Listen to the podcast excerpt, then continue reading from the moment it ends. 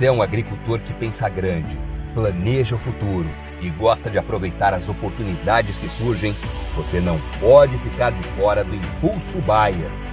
O maior programa de fidelidade do agro brasileiro. E o Impulso Bayer funciona de um jeito muito simples. Para participar, você compra produtos Bayer. Entra no site orbia.ag e cadastra as notas fiscais. E assim que a sua nota for aprovada, seus pontos serão calculados você já poderá resgatar produtos e serviços. Também a partir do cadastro das notas fiscais, você junta impulsos que vão determinar o seu número de estrelas. Você pode ser cliente de uma a cinco estrelas. Quanto mais produtos Bayer comprar, maior será sua classificação e mais benefícios você acessa, como entrada gratuita em eventos, viagens exclusivas e acesso a soluções que vão alavancar o seu negócio. Saiba mais em agrobaia.com.br barra Impulso Traço Baia. É o Impulso Baia, impulsionando você para o futuro.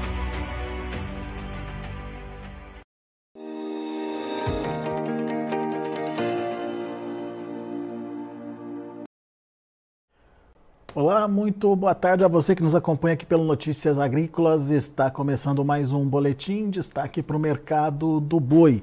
A gente está vendo esse, essa reta final de ano aí e me parece que o preço está dado, né? A, tendência aí do mercado parece que já foi definida. A gente deve ter até o final do ano pouca diferença em relação aos atuais patamares que a gente tem agora. E isso se a demanda ajudar nesse restinho de ano, ah, sem grandes surpresas, portanto, em relação eh, ao que pode acontecer em termos de precificação da arroba do boi gordo. No entanto, as dúvidas começam a aparecer para 2024 e entre as preocupações, a questão do clima afetando as pastagens nesse momento. Quem ajuda a gente a discutir, a entender um pouco mais dos cenários para 2024 e, enfim, definir o que vai ser 2023, 2023 é o meu amigo Iago Travagini, lá da Agrifato. Está aqui já o Iago com a gente na tela. Bem-vindo, viu, Iago? Obrigado por estar tá aqui com a gente e ajudar a gente a entender uh, todos esses cenários possíveis aí para a arroba do boi. 2023 parece que já está dado, Iago. Dá para a gente concluir isso?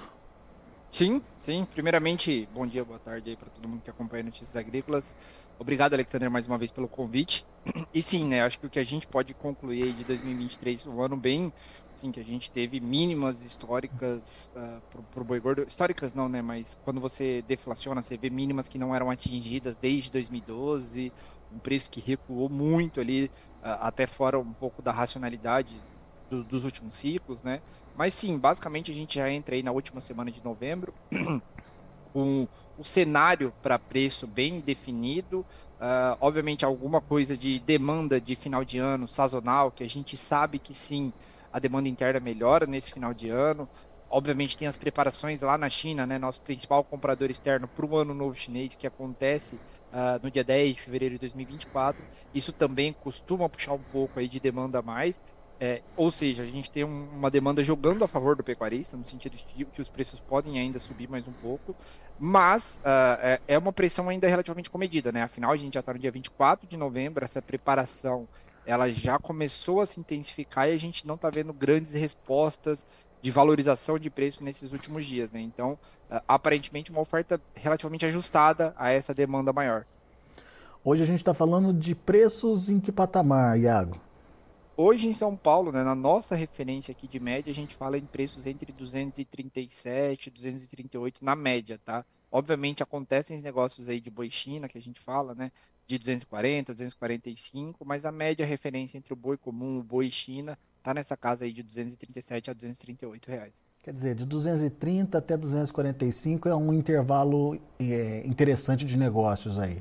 Isso, a gente diz, a gente tá vendo, né, principalmente desde outubro ali, depois que a gente saiu um pouco daquela irracionalidade de agosto e setembro, em que o preço de São Paulo bateu 200 reais, um patamar que é, só pode ser explicado talvez pela, uh, pela obrigação de venda do pecuarista, né, dele ter que entregar por ele não ter condições de manter o animal, seja no SEMI, seja numa engorda intensiva, e o próprio frigorífico não querer naquele momento, né, de, depois que a gente sai desse contexto aí, chega em outubro, chega final de setembro, chega no começo de novembro no patamar de 230 a 245, a gente consegue perceber um equilíbrio claro em que nesse patamar a gente tem fluidez de negócios maiores, ou seja, não há uma pressão de oferta nem de demanda para nenhum dos lados acima ou abaixo desse patamar.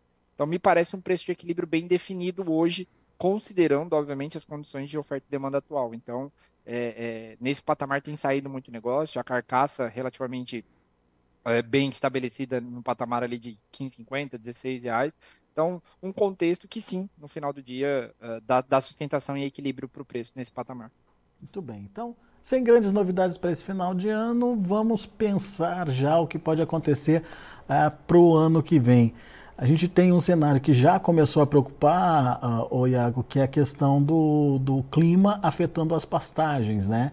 E a gente já vê essa preocupação com, em, é, num primeiro momento com a oferta de animais, é, animais, enfim, é, do, na engorda desses animais a pasto, né? O que teoricamente poderia é, empurrar mais para frente a entrada desses animais. Mas você tem uma outra preocupação também que tem a ver com as fêmeas, é isso? Isso, exatamente, exatamente. Acho que assim, a gente estava dentro de um contexto até no mês de outubro que não era tão preocupante assim, até porque a, a gente sabe o, o, caminho que às vezes a safra de soja costuma tomar, então a gente já tem uma noção de como é que está o clima, mas não era um fator tão preocupante ainda naquele mês de outubro, uh, o El Ninho ainda no, no, nível moderado, chegando talvez no nível forte, mas uh, no nível moderado, e a gente chegou no mês de novembro ainda com esse El Ninho relativamente moderado, mas que já trazia consequências para a soja, né? A gente fala de replantio é, recorrentemente aqui uh, em algumas áreas do país. É, e a preocupação, obviamente, se recaiu sobre as pastagens, porque a gente chegou lá no dia 15 de novembro com pouquíssimas chuvas na parte do centro-norte do país. Né? Então, uh, chuvas que estavam começando a preocupar uma pastagem que já era para iniciar seu processo de recuperação né, pós-seca, uh, ainda sofrendo com um baixo regime pluviométrico.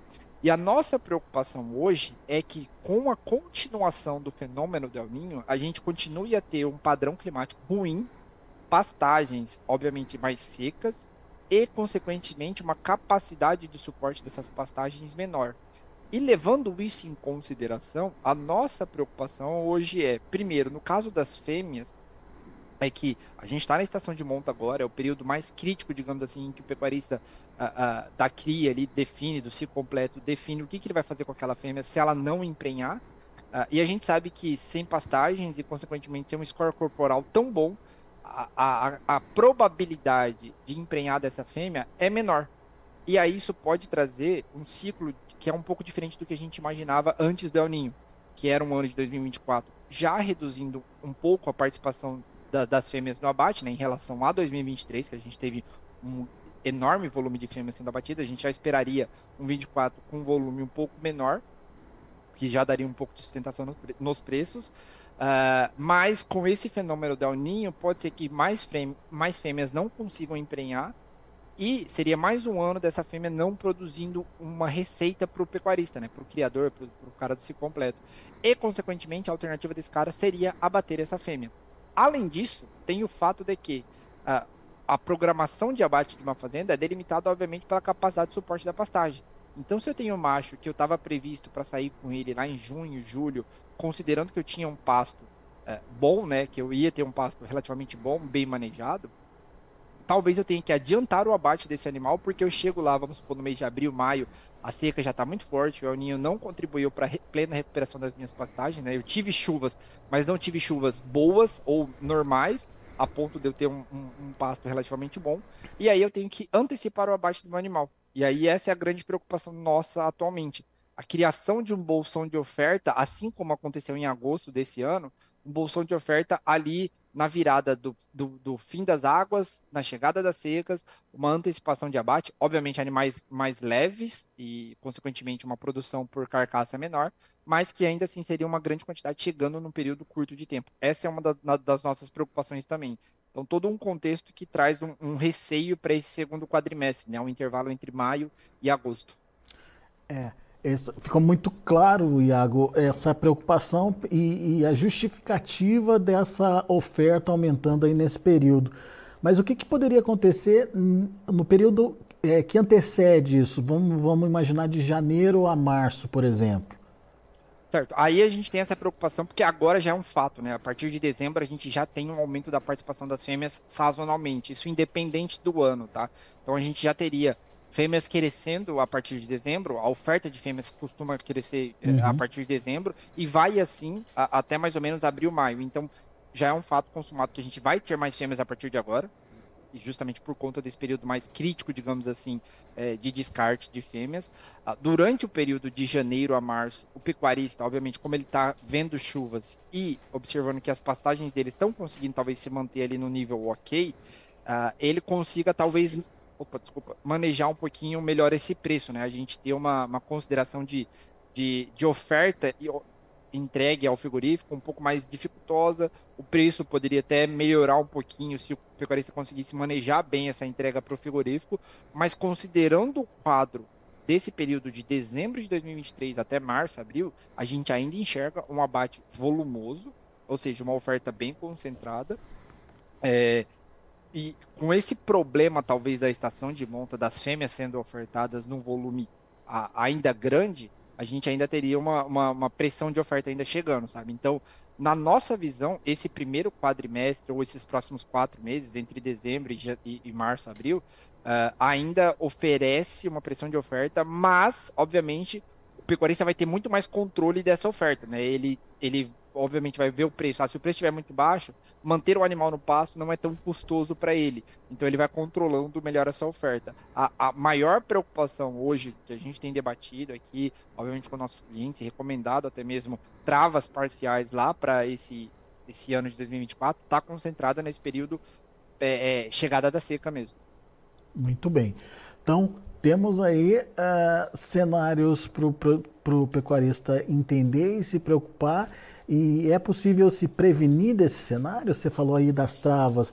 É, o que, que, é uma boa estratégia, na sua opinião, Iago? É, hoje a gente tem preços, né? Só para dar uma referência de preço para maio de 2024 a 243, ou seja, é um preço, em teoria, no, na mesma linha que ele tem hoje. E um ponto que cabe se destacar para o pecuarista nesse momento é que esse animal que sai em maio 24, ele tem um centro de custo né, totalmente diferente do animal que está saindo agora. O animal que está saindo agora, ele é muito mais caro porque ele foi adquirido lá no passado com um custo muito maior, né? Ele é um bezerro ou ele é um boi magro uh, de um período, de um garrote de um período que foi do início do ano de 2023 que tinha preços cons é, consequentemente maiores. Agora o animal que sai em 24, ele talvez tenha sido adquirido nesses últimos 3, 4 meses e consequentemente ele tem um centro de custo menor. Então, para controle de margem, a venda nos 243 via bolsa, tá? Que é basicamente a única opção. Tá, é, é, é, se mostra mais interessante, tá? Se você quer travar a sua margem hoje, é 243 para maio 24, pode ser sim um preço interessante. É, ou via futuro, ou via NDF, ou então via a, a, PUT, né? O problema da PUT hoje é que ela está um pouco mais custosa, mas é, todas as alternativas estão na mesa com preços que estão maiores, digamos assim, do que são negociados hoje em São Paulo. Então, existe essa opcionalidade de você vender hoje em maio 24 a um preço maior do que você negocia hoje no físico. Isso acontece também lá para outubro 24, tá? Aí é um outro cenário, mas a gente já tem uma referência para outubro de 260 reais lá em outubro de 2024. Então, é todo um contexto que já é possível você negociar para esses próximos meses como forma de se planejar, não para acertar o maior preço, eu nem garanto, e assim, isso seria leviano eu falar que 245 vai ser o preço lá em maio 24, mas é uma forma de você garantir margem. Então, se você está com isso aí bem alinhado, acho que a gente tem alternativas interessantes hoje, considerando esse cenário, tá? Esse cenário, mais uma vez repetindo, é um cenário que a gente veria mais oferta do que estava planejado anteriormente. E, obviamente, esse cenário pode ser consolidado ou não é, se as coisas continuarem da maneira como estão, né? Se a gente vê uma continuação do quadro do El Ninho até fevereiro, março do ano que vem, esse cenário é, é, ganha mais probabilidade de acontecer. É, pois é. Isso, isso é importante da gente deixar claro que é, tudo isso tudo isso que a gente está falando é em cima de um contexto de El Ninho intenso, né? Ou de um El Ninho atuando e prejudicando as pastagens. É, se não fosse isso, a gente teria vida normal e, consequentemente, outro cenário, talvez até de menor oferta de fêmeas, né, Iago? Isso, exatamente, exatamente, Alexandre. Esse era o cenário nosso base até outubro, assim, até setembro, outubro desse ano. um ano de 2024 com uma menor participação das fêmeas e um menor volume de abate de fêmeas do que em 2023. Pelo contexto geral de uma margem de cria que estabeleceu no fundo do poço, fez o seu fundo do poço e poderia sim melhorar, uma necessidade de venda muito menor porque eu tenho passos mais controlados. Então, era todo um contexto que poderia, obviamente, a gente ter uma oferta menor em 2024, mas esse cenário muda um pouco por conta dessa necessidade de liquidação. E eu, a gente fala desse cenário, desse contexto, porque seria uma replicação, digamos assim, do que acontece, é, do que aconteceu uh, nos Estados Unidos durante os últimos três anos, nos últimos três anos, né? E do que aconteceu na Austrália, tanto nesse ano de 2023 quanto lá em 19, quando eles tiveram que liquidar rebanho, porque ele não tinha condição de manter o animal ali, entendeu? Então, é, é, é, só para ter uma ideia de números da Austrália, tá? O rebanho da Austrália diminuiu 20% no intervalo de três anos, dois, três anos, pela necessidade de abate. Não é porque ele queria, é porque ele tinha que abater, porque ele não tinha como manter aquele animal ali. E falar em uma magnitude de redução de, de, de 20% em três anos no rebanho brasileiro, é sair hoje de 170 milhões de cabeças, 180, 190, para casa dos 150, 160. Uhum. Então, é, é, é um, um, rebanho caindo muito, e por isso que essa é a nossa preocupação hoje. É que se esse aninho vier muito forte e continuar assim, a necessidade de liquidação de rebanho pode ser catastrófica, digamos assim, sabe, sobre o preço. Muito bom. Isso tudo a gente analisando do lado da oferta. Vamos pensar do lado da demanda e principalmente do lado das exportações. O que, que vem à sua cabeça quando a gente olha aí o cenário para 2024? Quais são as relevâncias ou as preocupações, Iago? É, acho que para exportação 2024, né, a gente teve um ano de 2023 é, bom em volume, ruim, péssimo em preço, né? Os preços médios da carne bovina exportada do Brasil caíram 20%. Não foi uma exclusividade brasileira, tá? Você pega a, até mesmo os Estados Unidos, a Austrália, as carnes que eles exportam tiveram quedas menores, mas tiveram, Argentina, Uruguai também. Então foi um, um, um ano de deflação para a proteína animal de maneira geral, tá? Todas as proteínas animais caíram durante o ano de 2023 em relação a 2022.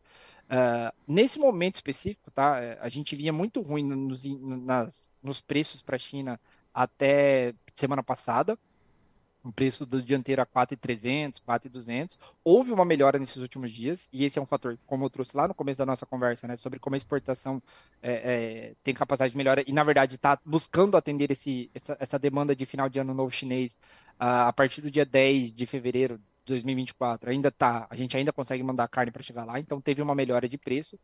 Para 2024, a gente está relativamente também é, otimista, digamos assim, do ponto de vista de volume exportado porque a gente tem os Estados Unidos saindo um pouco do mercado, o próprio processo de crescimento lá, que, que a recuperação do rebanho australiano, consequentemente a produção melhorou, está batendo já num patamar máximo. Eles tiveram que liquidar a oferta durante esses últimos dois. Eles liquidaram a oferta durante esses últimos dois meses, atingiram um mercado maior. Mas no final do dia, a gente espera um 2024 com exportação em volume maior. Tá? Então, a gente ocupa um espaço, talvez, que os Estados Unidos vai, vai ter que deixar no mercado porque vai produzir menos. A China, que passou por um péssimo ano aí no quesito cresceu economicamente, mas sempre abaixo das expectativas, foi revisando o seu número para baixo no, no, crescimento econômico. Talvez tenha um ano de 2024 um pouco melhor, mas assim, é um crescimento mais em volume, estabelecimento de, de novos é, é, tratados comerciais, mas sempre pensando em volume. O quesito preço, ele ainda pesa muito, porque a gente está falando em taxas de juros no mercado é, global ainda muito elevadas, então o custo do dinheiro é muito elevado. Então, acaba que esse processo deflacionário talvez não continue, mas o preço não avance tanto. E, por isso que a gente não teria, uh, uh, digamos assim, uma pressão uh, do ponto de vista de demanda externa sobre o preço do boi gordo, olhando para isso, sabe? A exportação até cresce em volume, mas em preço ainda continuaria travado. É, mas pelo menos só o fato de estar tá enxugando esse excesso de oferta que pode aparecer no mercado já é uma boa condição aí. É, só para entender os Estados Unidos, esse ano os Estados Unidos já dependeram de, de, de, importação, né, Iago? Vão continuar dependendo? É, os Estados Unidos já vem num processo assim que ele é o maior produtor global de carne bovina, é, mas ainda assim ele faz muito esse trade-off, né? Ele compra carne é, é, é de países ali mais baratos, ele consegue comprar do, do México, do Estados Unidos, é, do Canadá, é, até da própria Austrália, traz essa carne para o mercado interno deles e também vende muita carne, tá? tá? Uh, mas o que acontece em 2023? Os Estados Unidos já vinha num processo de liquidação de rebanho, muito grande até 2021, 2022. Isso continuou em 2023. É, ou seja, só para dar um, um, referencial de produção de carne em 2023. A produção de carne nos Estados Unidos em 2023, segundo o SDA, fechou em 12,29 milhões de toneladas, o que é cerca de 600 mil toneladas a menos que 2022. E a projeção do próprio SDA para 2024 é de 11,15, é, 11,52 milhões de toneladas, uma redução de mais ou menos 700 mil toneladas em relação a 2023. Ou seja, a produção de carne nos Estados Unidos vai recuar quase do, é, um milhão e meio. Em dois é anos aí, né? Quase, é, quase um milhão e meio em relação a 2022. Então a produção de carne realmente caindo bastante nesse 22 para 24. E o que, que acontece? Eles vão ter que é, importar mais e exportar menos. Então, se você pegar os números de importação para 2024, é a maior importação da história dos Estados Unidos, em 2024, é o que o USDA está projetando, e a menor exportação desde 2016. Então, uh, nesse trade-off, ob obviamente, é, é bom para o Brasil. A gente vai conseguir explorar um mercado que às vezes os Estados Unidos atendia de maneira mais robusta, como a China, tá? Eles exportam também muito para a China. Se a gente conseguir negociar a abertura de mercados, o mercado sul-coreano e o mercado uh, japonês, vai ser bom também para a gente aumentar a nossa participação ali. E, obviamente, mandar mais carne para os Estados Unidos. Acho que é um, a gente ainda tem um problema da cota lá, né? 64, 64 mil toneladas é, que a gente tem acesso sem importação. A gente pode exportar, é, exportar for, fora dessa cota, mas com um imposto de 26%, que acaba inviabilizando um pouco esses envios. Mas o contexto geral, olhando para o maior exportador, maior produtor global, é, dá um indicativo de que a gente vai continuar firme nas exportações no ano que vem, tá? Porque o maior produtor global vai reduzir suas exportações, vai aumentar suas importações e, consequentemente, aí o Brasil teria um acesso a, a um pouco mais robusto a esses outros mercados. Não dá para renegociar essa cota, não? É possível, é plausível que tentem, mas assim, a gente já está chegando no final do mês de novembro, a gente teria basicamente um mês aí, na verdade 20 dias úteis, né, antes do Natal ali, que as coisas param de fato, é, para tentar renegociar um aumento dessa cota ou fazer uma cota exclusiva para o Brasil, que acontece com a Argentina, com o Uruguai, uh, que a gente, além dos demais, dos outros países, a gente acesse rotas uh, uh, exclusivas brasileiras, né?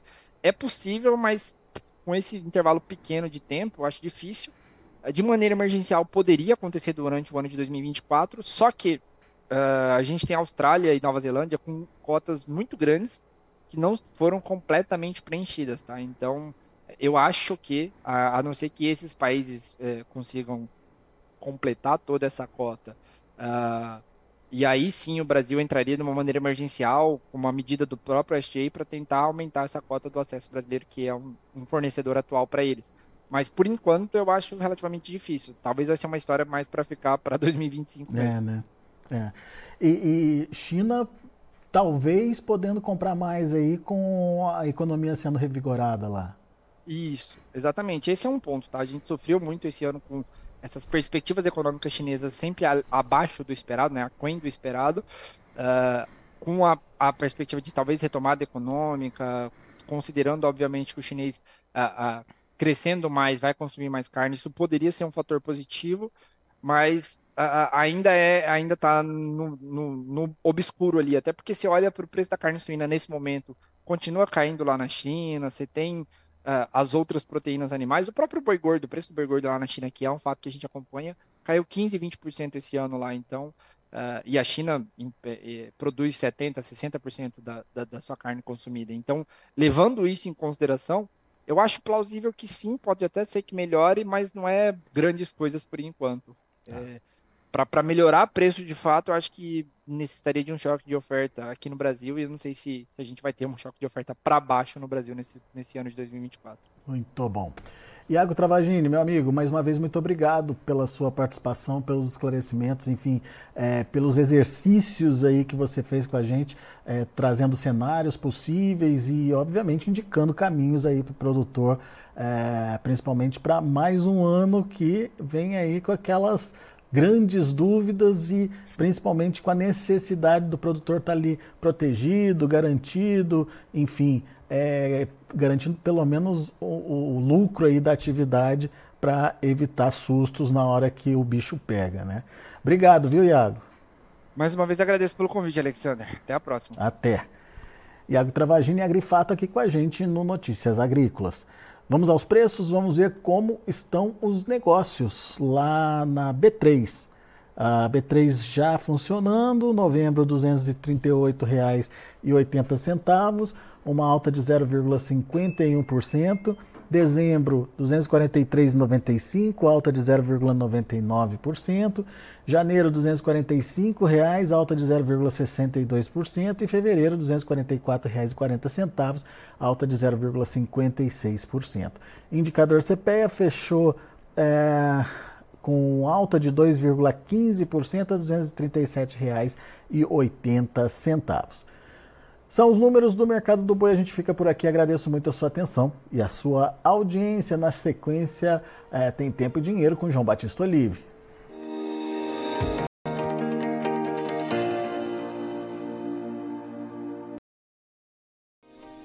Se inscreva em nossas mídias sociais. No Facebook, Notícias Agrícolas. No Instagram, arroba Notícias Agrícolas. E em nosso Twitter, arroba Norteagri.